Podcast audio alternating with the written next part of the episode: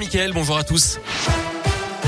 À la une, les recommandations du Conseil scientifique avant l'arrivée du variant Omicron en France. Le Conseil préconise d'éviter les grands rassemblements ou de les maintenir avec le pass sanitaire et le port du masque.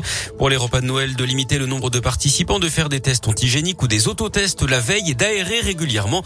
Parmi les autres pistes pour limiter l'impact de cette nouvelle vague à venir, le renforcement du télétravail, la poursuite de la campagne de rappel de vaccination, notamment chez les soignants qui reste insuffisante.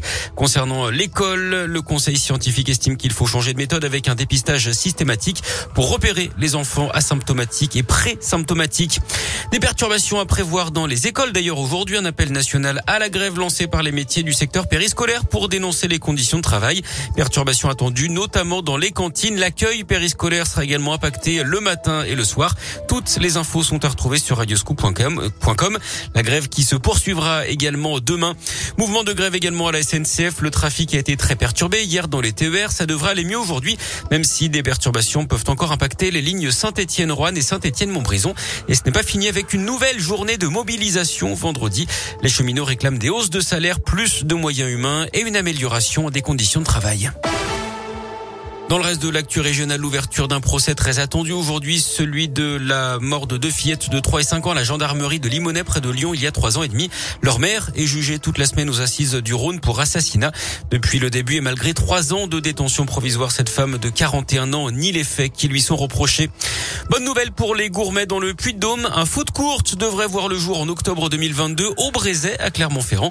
Une grande halle de 2500 mètres carrés ouverte 7, ouverte 7 jours sur 7 avec 500 places assises et la possibilité d'après la montagne de manger auvergnat bien sûr mais aussi italien, portugais, espagnol et vegan. Un mot de cinéma avec les nominations pour les Golden Globes. Deux Français sont à l'honneur. Omar Sy pour la dans la catégorie meilleur acteur pour la série Lupin et Marion Cotillard pour sa prestation dans la comédie Annette.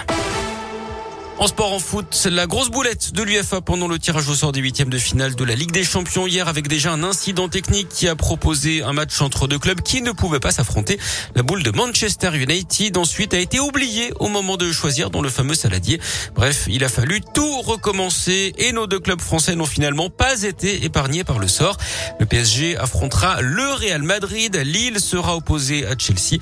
Les matchs auront lieu mi-février. Et puis on en sait plus sur la cérémonie d'ouverture des Jeux Olympiques de Paris en 2024 avec un dispositif inédit puisque la cérémonie se déroulera dans un stade, ça c'est classique, mais aussi sur la scène, ça par contre c'est une première.